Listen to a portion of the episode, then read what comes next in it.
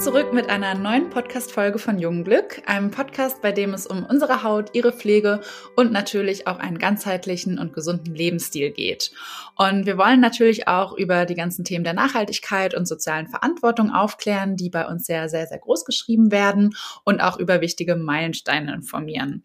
Und wir freuen uns über jeden und jede, die unseren Podcast abonniert, damit wir auch hier noch weiter wachsen können und einfach noch mehr Themen ähm, für euch aufbereiten können und das Format weiter ausbauen. Ich bin Marie, Social Media Managerin bei Jungglück und spreche heute mit Michael. Ähm, er ist ja Skincare-Experte bei uns und Kundenberater. Und heute möchte ich mit ihm zusammen über das Thema Beauty- und Pflegetools sprechen, beziehungsweise auch darüber, ob sie wirklich dabei helfen, uns eine strahlend schöne Haut zu verschaffen. Denn Tools wie so Gesichtsbürsten, Microneedling und sogenannte Porensauger äh, liegen derzeit mega im Trend. Und ich will aber heute wissen, was können sie wirklich und sind sie tatsächlich gut für jede Haut und was sind vielleicht auch Do's und Don'ts beim Umgang mit ihnen? Und genau, all das wird uns heute Michael beantworten. Dafür habe ich ihn heute im Telefoninterview. Ihr kennt ihn ja vielleicht schon bereits aus unserer Podcast-Folge zum Winterschlaf der Haut. Da hatte ich schon mal mit ihm gesprochen. Und er wird uns heute einen Überblick über diese Tools eben geben und auch mögliche Alternativen aufzeigen. Denn ja, Michael, ähm, wenn ihr schon mal aufgepasst habt, bei uns ist er gelernter Make-up-Artist und arbeitet eben bei uns als Produktspezialist und wie gesagt Skincare-Experte. Ähm, das heißt, er berät eben unsere verschiedenen Abteilungen, auch bei diesen ganzen Fragestellungen, wie eben zum Beispiel den Beauty-Tools und Hautberatungsfachwissen und, und, und. Und ähm, ist auch für euch da tatsächlich in der Kundenberatung. Und ja, Michael, erstmal danke, dass du heute bei der Folge dabei bist. Ja, hallo, freut mich auch dabei zu sein. Heute soll es ja gar nicht äh, per se um unsere Produkte gehen, sondern vielmehr um Beauty- und Pflegetools, die da draußen auf dem Markt fröhlich herumschwirren. Und deswegen vorneweg, Michael, gibt es ein Must-Have-Pflegetool, was man wirklich braucht? Ähm, nein. Also als Must-Have-Pflegetool, was ihr wirklich braucht, ist eine gute Hautpflegeroutine und vor allem die Konsequenz bei der Hautpflegeroutine, sie auch wirklich anzuwenden und nicht nur im Strang stehen zu haben. Ich denke, das ist viel wichtiger als solche Add-ons. Ähm, wie gesagt, ich finde, Pflegetools sind eher Add-ons, die eine schöne Pflegeroutine erweitern können und zu diesem Ritualgefühl, zu diesem Self-Care-Gefühl beitragen können. Aber das Wichtigste ist erstmal, dass man eine funktionierende Pflegeroutine hat, die für den Hauttyp passt und die auch wirklich anwendet und da auch dahinter ist. Okay, schon mal interessante Antwort vorweg. Ähm, dennoch wollen wir natürlich nochmal auf diese ganzen Tools eingehen. Wir haben uns da ja mal an die Recherche gemacht, was auch so wirklich die Tools sind, die so am bekanntesten sind oder vielleicht auch gerade am meisten irgendwie beworben werden und euch auch am meisten interessieren. Da hatten wir über Social Media nochmal nachgefragt. Und das erste wäre da die Gesichtsbürsten. Also Gesichtsbürsten sind ja super beliebt mittlerweile zur Gesichtsreinigung, also auch als Add-on zur Gesichtsreinigung. Und mit ihnen kann man eben das Gesicht peelen, massieren und wie gesagt auch reinigen. Und da würde mich erstmal interessieren, ob diese Gesichtsbürsten denn auch für jeden Hauttyp geeignet sind. Also grundsätzlich nicht. Ähm, also insbesondere bei empfindlicher oder unreiner Haut sollte man ein bisschen vorsichtig sein. Bei empfindlicher Haut können solche Gesichtsbürstungen, äh, Gesichtsbürstungen, Gesichtsbürsten, Rötungen äh, oder gereizte Haut auch noch zusätzlich befeuern, also nochmal äh, noch stärker reizen. Und bei Unreinheiten können halt auch solche Unreinheiten sich öffnen. Austretender Eiter kann auf der Haut verteilt werden und auch zu Schmierinfektionen führen. Deswegen, wenn man eh schon ähm, zu sehr unreiner Haut neigt oder eh eine Haut hat, die sehr schnell gerötet ist, sehr schnell gereizt reagiert auf Druck, auf mechanische Reibung, dann sollte man da lieber die Finger von lassen. Okay, und wie würdest du die dann aber anwenden, wenn das jetzt für meinen Hauttyp etwas ist? Also was ist quasi so, dass mhm. du im Umgang mit der Haut? Also vielleicht auch dazu nochmal, wir teilen das jetzt, ähm, haben wir uns überlegt, äh, pro Tool nochmal ein in Do's und Don'ts, äh, damit man irgendwie nochmal klarer weiß, okay, wenn ich das aber anwenden möchte, dann wie und wie auch besonders nicht. Also da eben die erste Frage, wenn ich solch eine Gesichtsbürste anwenden möchte, wie mache ich das? Ähm, genau, also da würde ich gerade noch mal drauf eingehen, bei welchem Hauttyp es denn geeignet wäre. Und zwar ähm, ist zum Beispiel ölige Haut meistens so ein bisschen resistenter, sage ich mal. Die kann auch meistens bei aktiven Wirkstoffen, bei Fruchtsäurepeelings und so weiter auch mehr ab. Und so ist es dann auch bei so mechanischen Tools, dass da ölige Haut einfach ein bisschen, ja, eine dickere Haut hat. Und ähm, deswegen, also bei empfindlicher oder bei sehr trockener oder sehr unreiner Haut wäre ich vorsichtig. Bei öliger oder normaler Haut ist es auf jeden Fall ähm, auf jeden Fall kein Problem.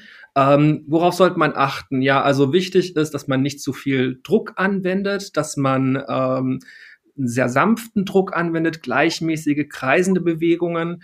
Diese Gesichtsbürsten sind meistens so, dass man quasi die vorher einmal anfeuchtet, dann ein Reinigungsprodukt, zum Beispiel unser Reinigungsöl, darauf gibt und das dann äh, auf das schon vorher angefeuchtete Gesicht einmassiert in kreisende Bewegungen kreisende Bewegungen. Es gibt ähm, elektrische und mechanische Tools, also welche äh, Bürsten, die durch ähm, Ultraschall oder äh, durch kreisende Bewegungen ähm, elektrisch auch nochmal eine, ähm, eine Reibung quasi aufbauen oder es ist eben eine rein mechanische Bürste, wo man wirklich nur durch die eigene Bewegung der Hand ähm, dann diesen Peeling-Effekt aufbaut.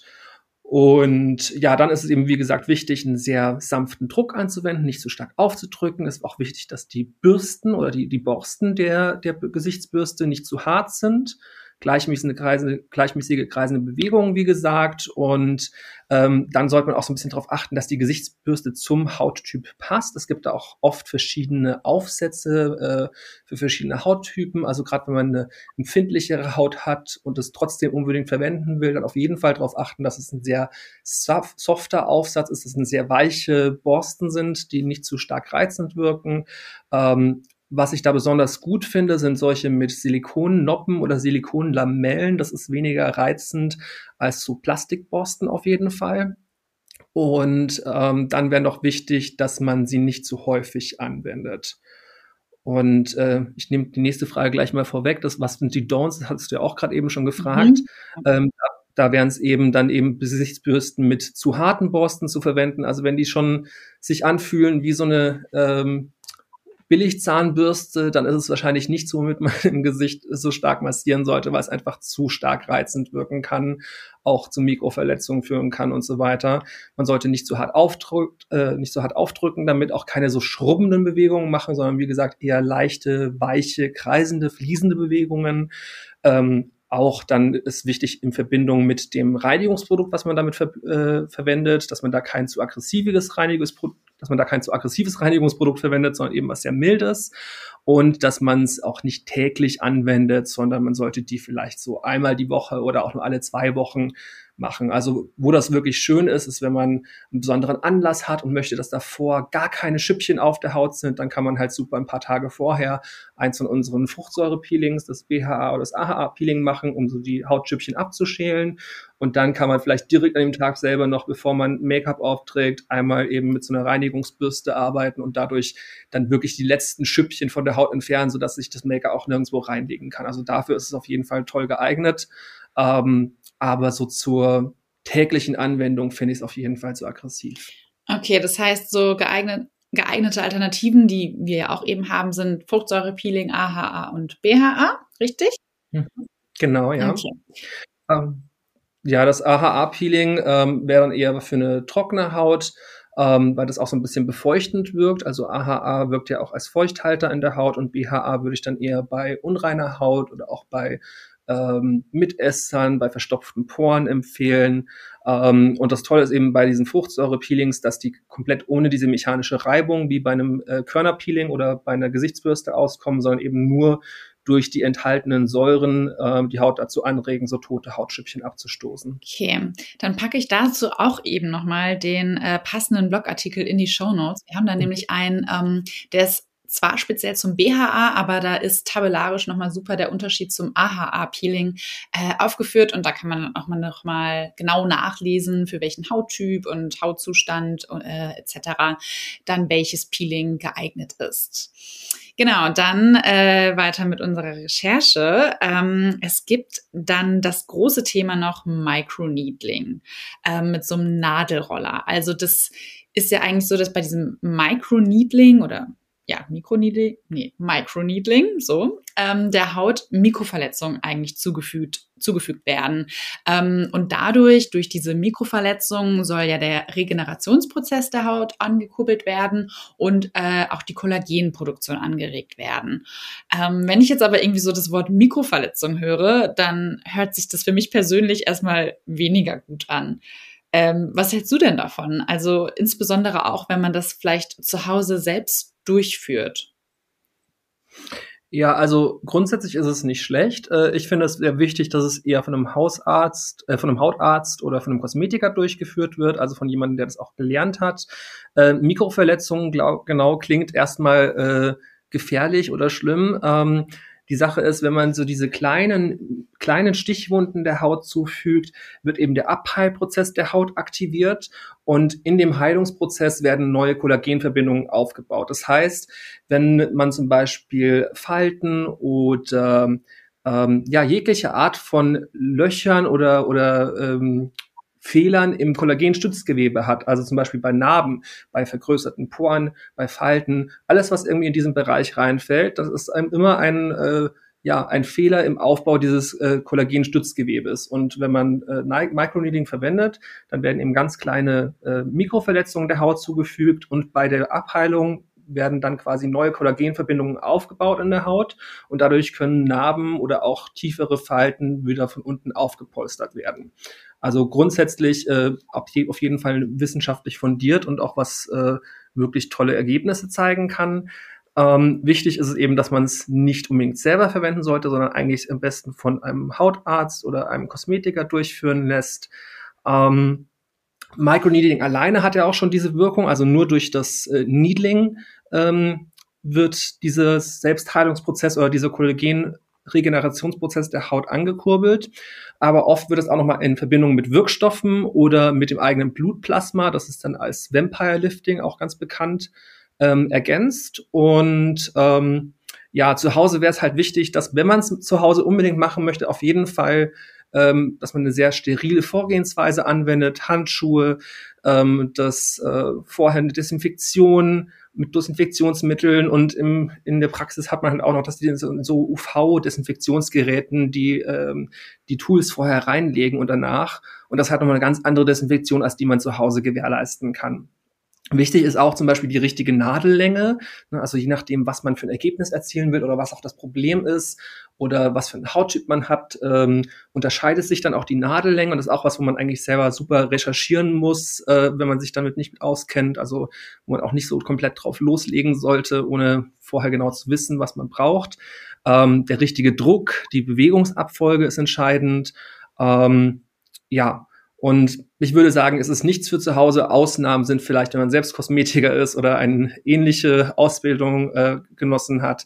Ähm, genau, oder wenn man es von einem Kosmetiker oder von einem Hautarzt ganz genau gezeigt bekommen hat, beigebracht bekommen hat, dann kann man es machen. Okay, ich glaube nämlich auch, weil wenn ich schon so Worte wie irgendwie Vampire Lifting höre und Nadel und Nadellänge, dann ach, ähm, glaube ich, würde ich das auch nicht unbedingt äh, ohne professionelle Anleitung testen. Ähm, wenn jetzt aber angenommen ich das unbedingt trotzdem zu Hause machen möchte, hast du dann noch mal Tipps, was so Do's und Don'ts wären, worauf man trotzdem achten könnte oder vielleicht auch bloß nicht tun sollte? Mhm. Also wie gesagt, nochmal vorab, am besten ihr unterstützt einfach das Kosmetikstudio oder die Hautarztpraxis eures Vertrauens. Ähm, die hatten ja jetzt auch eine lange Durststrecke, also können das auf jeden Fall gebrauchen. Und ansonsten, wenn man es unbedingt zu Hause machen sollte, ähm, wäre wichtig eben vorher äh, die Nadelwalze und auch die Hände ordentlich zu desinfizieren mit äh, entsprechend Reinigungs-, Desinfektionsmittel, Reinigungsalkohol. Ähm, das Gesicht vorher schon zu reinigen, dann äh, langsame, gleichmäßige Bewegungen zu verwenden, also nicht zu schnell, nicht zu hart aufdrücken auch. Ähm, vor dem Kauf so einer Nadelwalze sollte man sich auch genau darüber informieren, also welche Nadellänge die richtige für die jeweilige Haut ist, für den Hauttyp, auch für das äh, Problem. Ich glaube, es ist auch mal so ein Unterschied, ob man Narben hat oder ob es Falten sind, also was man mit der Nadelwalze erreichen möchte. Je nachdem sollte man auch unterschiedliche Nadellängen verwenden. Ähm, dann wäre wichtig darauf zu achten, dass die Nadeln selbst oder die Nadelwalze selbst aus einem guten Material ist, nämlich aus einem Chirurgenstahl, also etwas, was auch dann äh, keine Reizungen verursachen kann. Ähm, oder schlimmstenfalls Blutvergiftung oder sowas. Man muss da schon sehr aufpassen, dass man auch wirklich drauf schaut, dass das Material, aus dem die Walze gemacht ist, auch wirklich dafür geeignet ist und dafür zugelassen, bestenfalls zertifiziert ist. Ähm, dann bei der Anwendung sollte man über jede Stelle eigentlich mehrfach drüber rollen. Also ich habe das auch selber schon mal äh, im Kosmetikstudio machen lassen. Ähm, und da ist es auch so, dass über jede Stelle, ich glaube, bis zu viermal drüber gerollt wird, vertikal und horizontal. Und so sind auch quasi diese Einstichkanäle in verschiedene Richtungen. Und dadurch ist nochmal, ja, es ist einfach nochmal ein flächendeckenderes Ergebnis dann auch. Wenn man dann nicht gleichmäßig über die Haut drüber geht, dann ist das Ergebnis halt auch nicht so gleichmäßig. Ähm, Genau, anschließend sollte man am besten zu Hause nichts auftragen. Ich weiß, in den Kosmetikstudios machen die gerne nochmal irgendein Produkt drauf. Der Unterschied ist aber einfach, dass bei den Kosmetikstudios oder bei den Hautärzten im besten Fall, hoffe ich zumindest, die Produkte ähm, medizinisch getestet sind, darauf ex, ex, ja, speziell extra dafür entwickelt wurden. Und das könnt ihr natürlich bei einem Kosmetikprodukt, was man sonst eigentlich nur auf die gesunde, intakte, nicht verletzte Haut geben sollte, nicht gewährleisten. Ähm, deswegen bestenfalls nur noch eine Wundschutzcreme drüber auftragen oder eine Wundsalbe und das einfach dann so in Ruhe lassen und abheilen lassen. Ja, und was sind die Don'ts? Ähm, da eben, wie gesagt, kein unsteriles Werkzeug verwenden oder die bloßen, ungeschützten Hände. Äh, ganz wichtig, nicht bei Unreinheiten verwenden, auch da ist es ähm, wie wir vorhin schon mal kurz erwähnt hatten, äh, so dass da einfach so Schmierinfektionen entstehen können, ne? wenn man so ein, sich vorstellt, man äh, sticht mit so einer Nadelwalze jetzt einen Pickel auf und dann verteilt man den Eiter und die Bakterien, die da drin sind, im ganzen Gesicht, kann natürlich nicht gut sein. Insbesondere, wenn man das dann noch in die Haut einniedelt. Also das ist ein sehr hohes Infektionsrisiko da auch, gerade wenn man zu Unreinheiten neigt, sollte man da komplett die Finger von lassen. Auch äh, wie gerade eben bei den Gesichtsbürsten schon erwähnt, man sollte nicht zu hart aufdrücken. Ähm, ist aber auch so, dass man es schon einen gewissen Grad schon aufdrücken muss. Also ich erinnere mich auch bei meinen Kosmetikbehandlungen, das ist schon, dass man das schon deutlich spürt. Ähm, aber das ist eben auch wieder sowas, das muss man sich einmal auch zeigen lassen am besten. Also ich finde, das ist auch was, da reicht ein YouTube-Video nicht aus. Wenn man es unbedingt anwenden möchte, dann vielleicht mal die Kosmetikerin oder den Hautarzt fragen, wie man sowas verwendet. Ähm, und sich da auch nochmal wirklich beraten lassen vorher, damit man auch nichts falsch macht. Und ähm, genau, eben wie gesagt, vorher recherchieren, was für eine Nadelwalze man bestellt, ähm, keine Kosmetika dann drüber tun, ähm, die nicht explizit dafür entwickelt wurden, sondern wenn überhaupt so medizinisch reine Präparate und das gibt eigentlich nur ähm, im Kosmetikstudio oder beim Hautarzt. Ähm, ganz besonders ähm, wichtig. Ein, Einniedeln von Vitamin C ist, was wir auch oft gefragt werden. Da sind tatsächlich teilweise Fälle bekannt, bei denen sich dann sogenannte Granulome bilden. Das sind knötchenartige Ansammlungen von Makrophagen bzw. Fresszellen des Immunsystems, die quasi dann dieses diesen Fremdkörper, ne, dieses Serum, was man in die Haut eingeniedelt hat, dann angreifen und vernichten, weil der Körper das als Fremdkörper erkennt. Und von diesen Granulomen, von diesen Knötchen können dann auch unschöne Narben bleiben oder die können sogar auch gar nicht weggehen. Also das ist was, äh, wo man ganz schwer aufpassen sollte und wo es eben leider auch das große Potenzial für solche unschönen äh, Narben und Knötchen gibt. Deswegen ja, wichtig, wie gesagt, am besten geht man äh, zum Spezialisten dafür. Okay, ich merke schon, ich glaube, alleine zum Thema Microneedling könnten wir einen ganzen Podcast füllen, so viel, wie man da beachten muss. Ähm, vielleicht dazu auch nochmal, ähm, wir haben einen ganz wunderbaren Blogartikel von unserer Redakteurin Lena zu dem Thema auch nochmal, also zu den Beauty Tools und zu den Do's und Don'ts. Ähm, den verlinke ich natürlich auch nochmal in den Show Notes. Das heißt, wenn euch jetzt hier ein bestimmter Punkt genauer interessiert, dann definitiv einfach nochmal in den Artikel schauen, weil da haben wir nochmal alles zusammengefasst und ähm, ja, ganz detailliert aufgeführt. Da geht also nichts verloren an, an Infos. Ähm, und ja, dann bin ich noch auf ein Tool gestoßen. Also, der Name, der Name sagt schon alles. Äh, man kommt da gerade kaum dran vorbei, zumindest auf Social Media nicht. Das ist der Porensauger. Also allein den Namen äh, feiere ich schon. Aber ich muss auch sagen, hört sich für mich persönlich eher abschreckend an also das ist ja wie so ein kleiner Staubsauger, der äh, die Poren von Talg und Schuppen befreien soll und so eben Mitesser oder Pickel verhindern soll. Ähm, aber okay, Name beiseite. Magst du uns nochmal erklären, Michael, was da wirklich genau mit der Haut passiert bei solch einem Porensauger? Und handelt es sich vielleicht lediglich nur so um einen Instagram, Social Media Hype oder ist da wirklich was dran? Ja, also ähm, so ein Porensauger, ich gehe jetzt erstmal zu der Anwendung oder wie das funktioniert. Ähm, das Gerät funktioniert mit einem Unterdruck, also es äh, saugt quasi auf der Haut und dadurch entsteht ein Unterdruck. Man fährt damit in gleichmäßigen Bewegungen äh, mit diesem Anwendungskopf über die Haut und durch den Unterdruck werden Mitesser und sogenannte sebaceous Filaments oder Follikelfilamente, also verstopfte Poren, aus der Haut gesaugt. So, das Problem dabei ist aber, ähm, Dabei können sehr leicht Blutergüsse äh, und Verletzungen entstehen. Das könnt ihr euch so vorstellen, ein bisschen wie ein Knutschfleck. Ähm, das ist einfach, es wird an der Haut sehr stark gesaugt und das kann die Haut sehr stark verletzen und eben zu Blutergüssen, zu äh, gerade Platzen von so mini kleinen Blutgefäßen, von Haargefäßen führen. Ähm, und ist deswegen eigentlich nicht zu empfehlen. Auch gerade wenn man eine empfindliche Haut hat oder auch hier wieder bei Unreinheiten. Das Schlimmste, was man damit machen kann, ist so einen Pickel auszusaugen und dann verteilt man den Eiter wieder im ganzen Gesicht und hat da auch wieder das Risiko für eine Schmierinfektion. Die Idee dahinter oder woher das Ganze kommt, äh, würde ich jetzt mal annehmen, ist Mikrodermabrasion. Mikrodermabrasion ist tatsächlich ein sehr sinnvolles kosmetisches Tool. Das wird in Kosmetikstudios überall angeboten und auch viel verwendet. Und zwar werden bei Mikrodermabrasion, das ist so ein, ähm, ein doppelt quasi. Das hat nicht nur dieses Vakuum oder diese Saugefunktion, sondern auch das Gegenteil. Da werden zuerst nämlich ähm, durch einen separaten Kanal ähm, kleine Sandpartikel oder verschiedene Salze. Es gibt zum Beispiel Aluminium oder ich glaube auch Magnesiumsalze, die dafür verwendet werden. Mini kleine Partikelchen werden mit Druck auf die Haut gestrahlt und durch diesen, also an sich wie ein Sandstrahler kann man sich das vorstellen, durch diesen Druck werden die obersten trockenen Hautschüppchen, also die Hornschicht der Haut wird abgelöst und damit können sich natürlich auch dann äh, Mitesser und ähm, verstopfte Poren lösen. Und auf der anderen Seite von dem ähm, Gerät wird es dann wieder abgesaugt und dadurch durch diesen Vakuumdruck oder diesen, durch diese Vakuumsaugfunktion können dann eben auch so Unreinheiten abgesaugt werden. Aber man hat hier eben dieses Zweigeteilte, das einmal mit mit Hochdruck das auf die Haut geschossen oder äh, aufgestrahlt wird und dann auch wieder abgesaugt wird.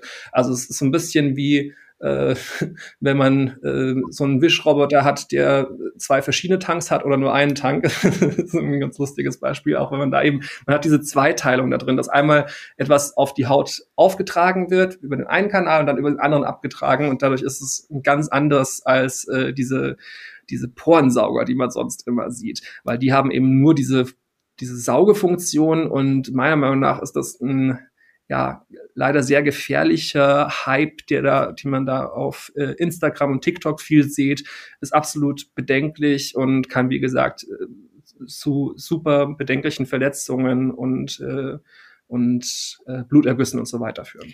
Oh je, okay, ich glaube, dann äh, landet das wohl nicht im Badezimmerschrank. Also das ist definitiv äh, von der Liste gestrichen. Ähm, kennst du denn Alternativen, die man vielleicht trotzdem empfehlen kann? Ja, tatsächlich. Ähm, Habe ich sogar selber zu Hause. Es gibt ein anderes Gerät, was an sich das gleiche macht, aber auf eine viel mildere und weniger aggressive Art und Weise. Die nennen sich äh, die sogenannten Skin Scrubber. Ähm, das kann man sich vorstellen wie so eine Schaufel ungefähr. Also es so eine, hat so eine, so eine Pflugform, quasi bloß invers, also eine, so ein äh, nach innen gerichtetes Dreieck, mit dem man äh, über die Haut fährt. Man hat, macht das nach der Reinigung, äh, wenn die Haut noch leicht nass ist und das Gerät funktioniert mit Ultraschall. Und durch den Ultraschall werden dann die Wassertröpfchen, die noch auf der Haut sind, ähm, werden quasi auf die Haut geschossen oder es wird wie so ein Prasseln von diesen Wassertröpfchen auf der Haut, was dann auf eine ganz sanfte Art und Weise, weil das Wassertröpfchen, die da prasselt, ist eine ganz sanfte Reinigung und eine ganz sanfte exfolierende Wirkung, ähm, werden so tote Hautschüppchen und trockene Stellen abgelöst.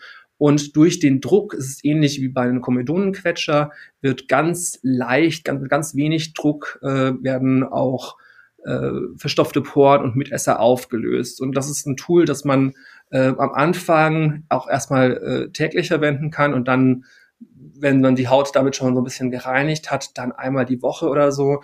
Äh, und das ist wirklich sehr hilfreich und auch äh, ähnlich satisfying, dass man dazu gucken kann, wie eben die Unreinheit oder die Mitesser aus der Haut rauskommen. Ganz wichtig, da auch trotzdem das eben auf einer gereinigten Haut zu verwenden, das Tool danach auch immer zu reinigen und ähm, ja auch da währenddessen immer wieder mal das, was da quasi draus geht, äh, an Unreinheiten, an, an Mitessern, das auch immer wieder abzustreifen von dem Gerät, damit man das nicht im ganzen Gesicht verteilt. Okay. Ähm, und wir hatten ja auch gesagt, dass wir eigentlich trotzdem so einen ganzheitlichen Überblick geben möchten über die jeweiligen äh, Tools. Das heißt hier vielleicht auch trotzdem nochmal, wenn wir das jetzt unbedingt verwenden möchten, aber und hier deine Ratschläge nicht davon abgebracht haben, den Porensauger zu verwenden. Was wäre so das Du, was du noch an die Hand geben könntest und die absoluten Don'ts? Ja, also grundsätzlich äh, sind es die gleichen Do's, die dann auch für den Skin Scrubber gelten würden. Wichtig ist, das Gesicht vorher zu reinigen, ideal auch mit Wärme vorzubereiten, also zum Beispiel nach einem warmen Bad oder nach einer Dusche anzuwenden, wenn die Haut so ein bisschen aufgeweicht ist durch die Temperatur. Oder man kann sich auch äh, ein Handtuch mit warmem Wasser tränken und das für ein paar Minuten ausfringen und dann für ein paar Minuten aufs Gesicht legen, um einfach so ein bisschen äh, die Hautstruktur zu öffnen, die Poren ähm, zu öffnen. Also es ist nicht so, dass sich Poren öffnen oder schließen können, aber quasi die Haut dehnt sich aus, wird ein bisschen weicher durch die Wärme und dann äh, lässt sich das auch leichter reinigen damit. Ähm, dann würde man mit so einem Gerät eben ganz gleichmäßige, fließende Bewegungen machen. Das ist super wichtig, dass man nicht an einer Stelle stehen bleibt, weil da äh, ist natürlich, könnt ihr euch vorstellen, entsteht dieses Potenzial für die Blutergüsse, wenn man zu lange an einer Stelle saugt. Ähm, und dann wäre es wichtig äh, zu schauen, dass man ein Gerät äh, sich aussucht, das mehrere Einstellungsstufen hat. Also insbesondere bei diesen äh, Porensaugern ähm, da nochmal drauf achten. Manche kann man eben nur ein- oder ausschalten, aber bei manchen gibt es auch verschiedene Härtestufen, wie stark das saugt. Ähm, und dann am besten so eins verwenden, weil da kann man dann auch eben schauen, dass man die geringeren Stufen äh, nur einstellt und nicht auf der höchsten Stufe äh, die Haut absaugt. Dann äh, sollte man die Haut straff halten mit der anderen Hand, dass man immer das Areal, in dem man gerade arbeitet, ein bisschen straff zieht, damit es nicht zu sehr reißen oder zerren kann an der Haut. Also immer wenn es so ein, wenn ich schon so Videos auf TikTok sehe, wo das die Haut dann so weggezogen ist vom Gesicht, äh, stellen sich mir schon die Nackenhaare auf, weil das eben ja äh, super schlecht fürs Gewebe ist, wenn das so zerrt. Also am besten das Gesicht so ein bisschen straff halten in dem Bereich, wo man gerade damit drüber fährt äh, und eben in sehr gleichmäßigen, fließenden Bewegungen über die Haut fahren und nicht an einer Stelle stehen bleiben, weil dadurch können halt dann die ähm, die Blutergüsse, das war's, Blutergüsse entstehen. Äh, Don'ts, eben genau wie gesagt, ähm, auch da wieder nicht auf einer ungereinigten Haut verwenden, eben nicht auf so einer hohen Einstellungsstufe, sondern wenn auf einer niedrigen, nicht an einer Stelle länger stehen bleiben. Und ganz wichtiges Don't auf gar keinen Fall einen richtigen Pickel damit aussaugen. Ja, also für Mitesser oder äh, verstopfte Poren ist es absolut geeignet, aber wenn man einen Pickel damit aussaugt, ist das muss man ewig lang auf der Stelle bleiben erstens. Dadurch ist die Gefahr für den Bluterguss noch mal viel höher und man verteilt dann halt dieses ganze entzündliche Material im ganzen Gesicht. Also ja, eigentlich am besten die Finger davon lassen. Okay, gut. Dann kommen wir jetzt nochmal äh, zu einem, zu unserem letzten und weitaus, weitaus freundlicheren Tool. Ähm, von diesem habe ich auch tatsächlich schon am meisten mitbekommen und ge gehört oder auch selbst irgendwie die Anwendung äh, gesehen in jeglichen T äh, Tutorials. Und das ist der Gesichtsroller. Also es gibt ja diese Jade-Gesichtsroller oder eben nennt man das Jade? Da kannst du mich gleich nochmal verbessern. Ähm, oder Gesichtsroller mit Rosenquarz. Und ähm, ich habe das zwar jetzt selber noch nicht ausprobiert, aber Freundinnen haben mir zumindest ähm, berichtet, dass das eben sich sehr schön kühl anfühlt wenn man mit dem Gesichtsroller übers Gesicht geht, dass es auch irgendwie eine massierende Wirkung hat und das Gesicht einfach belebt, aber auch gleichzeitig so eine, ja, wie so ein entspannendes Ritual eigentlich in der Pflegeroutine ist. Ähm, da wäre so meine Frage, ob du das bestätigen kannst, das, was ich jetzt zumindest von außen schon mal gehört habe, und ähm, was, die Gesichts-, was diese Gesichtsroller dann auch wirklich mit der Haut machen, also was passiert da? Ja, also das kann ich auf jeden Fall schon mal bestätigen. Ähm, ich habe selber so einen Jade-Gesichtsroller, also genau Jade heißt das, Jadestein oder Rosenquarz und eben Jade ist ein Edelstein und Rosenquarz ein Halbedelstein. Ähm, die haben wirklich eine sehr schön kühlende Wirkung, ist auf jeden Fall das, ich sag mal, unbedenklichste von diesen ganzen Tools. Ähm, es ist aber auch eins, was nicht unbedingt viel bringt. Ja? Also es gibt ja manche Wirkungen davon, die bestätigt sind und sehr viel was so in diesen leicht esoterischen Bereich reinfällt, würde ich jetzt mal sagen. Also was es auf jeden Fall macht, ist, wenn man damit äh, sanft übers Gesicht fährt und zum Beispiel den auch vorher in den Kühlschrank gelegt hat, dann ist durch die kühlende Wirkung und durch die Massagewirkung wird eben die äh, Blut- und die Lymphzirkulation im Gesicht angeregt. Dadurch ähm, können einfach so geschwollene Augenpartie oder geschwollene ähm, Nasolabialpartie morgens schneller abschwellen und morgens schneller wieder frisch und wach aussehen. Ähm, und dadurch, dass die äh, Blutzirkulation und auch die Lymphzirkulation angeregt wird, werden die Zellen besser mit Nährstoffen versorgt und äh, Schadstoffe werden auch besser abtransportiert. Also das, was in erster Linie macht, ist eben diese Zirkulation im Gesicht anzuregen und ähm, was natürlich eben auch ganz schön ist, ist diese kühlende Wirkung, dass die auch so ein bisschen beruhigend wirken kann. Also gerade wenn man eine empfindliche Haut hat, zum Beispiel bei Rosacea, ähm, oder wenn die Haut eben sehr gereizt ist, wenn man zu Unreinheiten neigt, dann ist dieses Kühlende halt auch immer schön, weil Entzündung sich ja einfach immer durch Wärme ausdrückt und die kühlende Wirkung dann so eine Entzündung auch immer so ein bisschen äh, lindern kann. Also kennt man ja auch wenn man irgendwie akut einen Ausschlag hat, dann ist auch immer schön, was Kühles drauf zu tun. Und so ist da eben auch, dass die kühlende Wirkung eben sehr gut auch äh, so eine beruhigende Wirkung, also entzündungshemmend, finde ich jetzt zu viel gesagt, aber so eine beruhigende Wirkung auf gereizte Haut haben kann.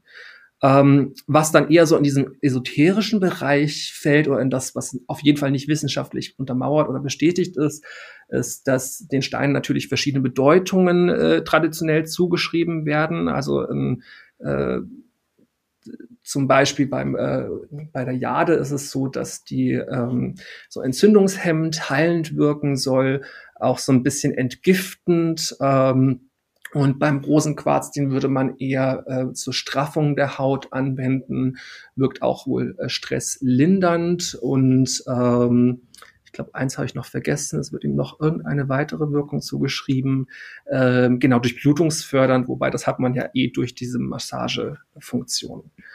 Ähm, und was auch dann noch so ein bisschen nicht wirklich bestätigt ist, ist, dass durch diese, ähm, ja, durch die Roller Pflegeprodukte besser in die Haut eingearbeitet werden, kann man auf jeden Fall nicht äh, jetzt äh, wissenschaftlich bestätigen. Ist natürlich irgendwo logisch, wenn die Haut stärker durchblutet oder stärker Zirkul die Blutzirkulation, Lymphzirkulation angeregt wird, dass dann auch die Wirkstoffe einfach mehr im Gesicht verteilt werden und so. Ähm, aber ob jetzt wirklich der Roller an sich oder Edelstein an sich eine Auswirkung darauf hat, wie sehr etwas auch von der Haut aufgenommen wird oder nicht, das äh, können wir einfach nicht, nicht bestätigen. Aber also rolle ich damit jetzt quasi einfach irgendwie so ein bisschen planlos über meine Gesichtshaut oder gibt es da eine bestimmte Technik? Also wie kann ich mir diese Anwendung konkret vorstellen? Ja, also planlos auf jeden Fall nicht. Ähm, wie gesagt, schön ist es, wenn man es vorher eben in den Kühlschrank gelegt hat über Nacht.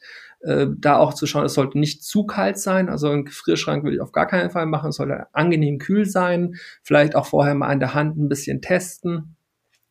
Ähm, auch ganz wichtig, wenn man es in den Kühlschrank legt, dann auch immer vor der Anwendung zu desinfizieren, damit man nicht irgendwelche Bakterien aus dem Kühlschrank dann im Gesicht hat. Und äh, dann von der Anwendung her würde man damit immer sanft übers Gesicht rollen, von innen nach außen. Idealerweise auch, wenn man schon ein Produkt vorher aufgetragen hat, zum Beispiel ein Serum oder ein Öl, ähm, dann kann man das eben auch nochmal schön damit einarbeiten. Dann gleitet auch der Roller ein bisschen schöner über die Haut. Äh, unter den Augen würde man immer von innen nach außen rollen, also auch immer wieder innen ansetzen, damit man der Lymphfluss im Gesicht, der fließt quasi immer von innen nach außen ab.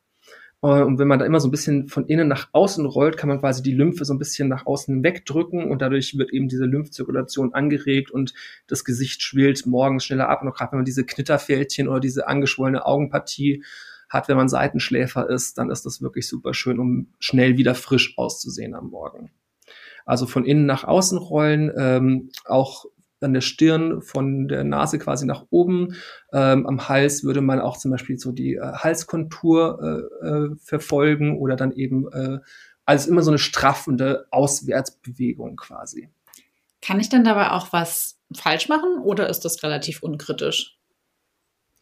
Ähm, es ist auf jeden Fall relativ unkritisch. Was man natürlich falsch machen kann, ist auch da wieder das Gerät, äh, das Tool nicht zu desinfizieren vorher und danach. Das ist ganz wichtig, ne? weil auch wenn man die Haut vorher gereinigt hat, ein bisschen Bakterien von der Haut kommen halt auch immer drauf und Also ganz wichtig auf jeden Fall ist immer vor und nach der Anwendung zu desinfizieren, dann eben es auf der gereinigten Haut anzuwenden, es mit einem Serum oder mit einem Öl zu verbinden, damit es auch einfach schöner über die Haut rollt und es nicht so einen Bremseffekt haben kann. Also wenn das zu, zu stark bremst, dann auch kann es natürlich auch wieder so eine mechanische Reibung haben und dadurch reizen.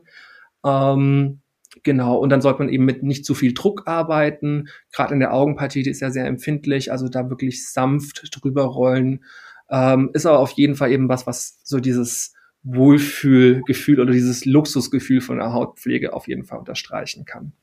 Okay.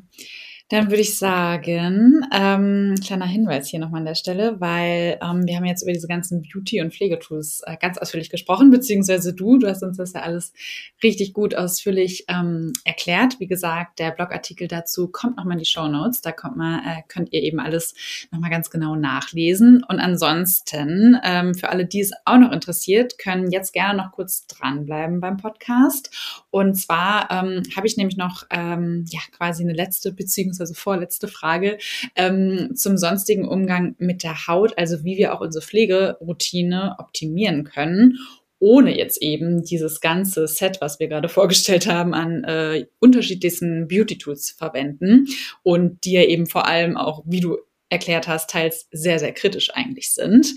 Also wie können wir die Hautpflege optimieren? Welche Tipps hast du noch zur Pflegeroutine ähm, durch andere Sachen, die wir verwenden können, die wir vielleicht auch sogar schon im Badezimmer haben. Also was so außerhalb dieser Produktlandschaft quasi ähm, kann noch unterstützen, das alles noch, noch besser zu machen eigentlich. Ja, also da ist natürlich einmal das ganz äh, Essentielle, dass man zum Beispiel Handtücher, Waschlappen, Abschminkpads, dass man die regelmäßig wechselt, ne, dass man äh, da auch nicht das wieder das, die Gefahr von einem ähm, ja, von einem schmutzigen, schmutzigen äh, Handtuch oder so hat, was dann wieder Unreinheiten hervorrufen kann. Ähm, also Handtücher würde ich sagen, fürs Gesicht sollte man mindestens einmal die Woche wechseln.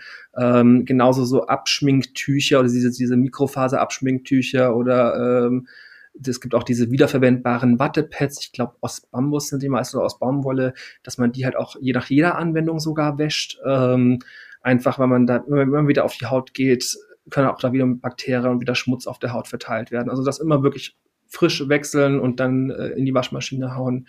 Ähm, beim Duschen und Baden ist es auch wichtig, darauf zu achten, nicht zu lange, nicht zu heiß.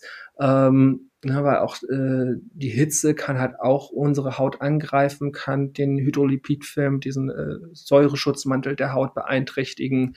Ähm, auch wie lange man badet. Man sollte eigentlich maximal so 15 bis 20 Minuten baden, weil alles darüber hinaus die Haut zu sehr aufweicht und es dann auch wieder zu äh, transepidermalem Wasserverlust führen kann und die Haut austrocknet. Ähm, Genau, wenn man unter der Dusche ist auch etwas, was ich immer wieder auch bei den Beratungen erwähne.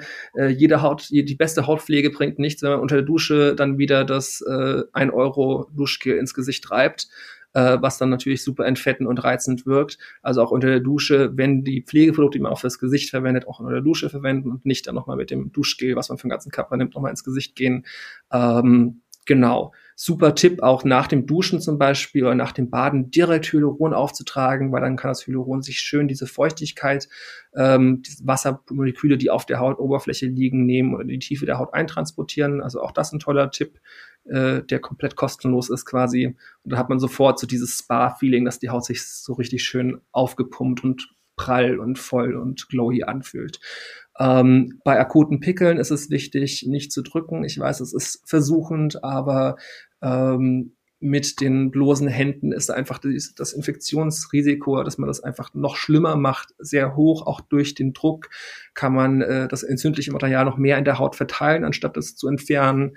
Ähm, also das wirklich am besten nur vom, ähm, vom äh, Kosmetiker oder vom Hautarzt machen lassen und lieber ähm, zum Beispiel unser BHA-Peeling dafür verwenden. Das eignet sich auch super als so eine Art Anti-Pickel-Gel, dass man das auf akute Stellen drauf tupft, ähm, damit sie, um sie auszutrocknen quasi. Ähm, ganz wichtig ist auch beim Thema Haut, Stress und Ernährung, dass man äh, Stress vermeidet. Ich weiß, das ist nicht so einfach, wie gesagt. Ähm, aber natürlich, es zeigt sich äh, Stress auch immer sofort auf unserer Haut. Und bei Ernährung kann es zum Beispiel auch interessant sein, eben äh, zu schauen, dass man eine ausgewogene Ernährung hat, dass man auch viel Vitamine so zu sich nimmt, weil das beste Vitamin C, Vitamin A Serum nützt nichts, wenn man nicht auch innerlich der Haut äh, dieses Vitamin zuführt.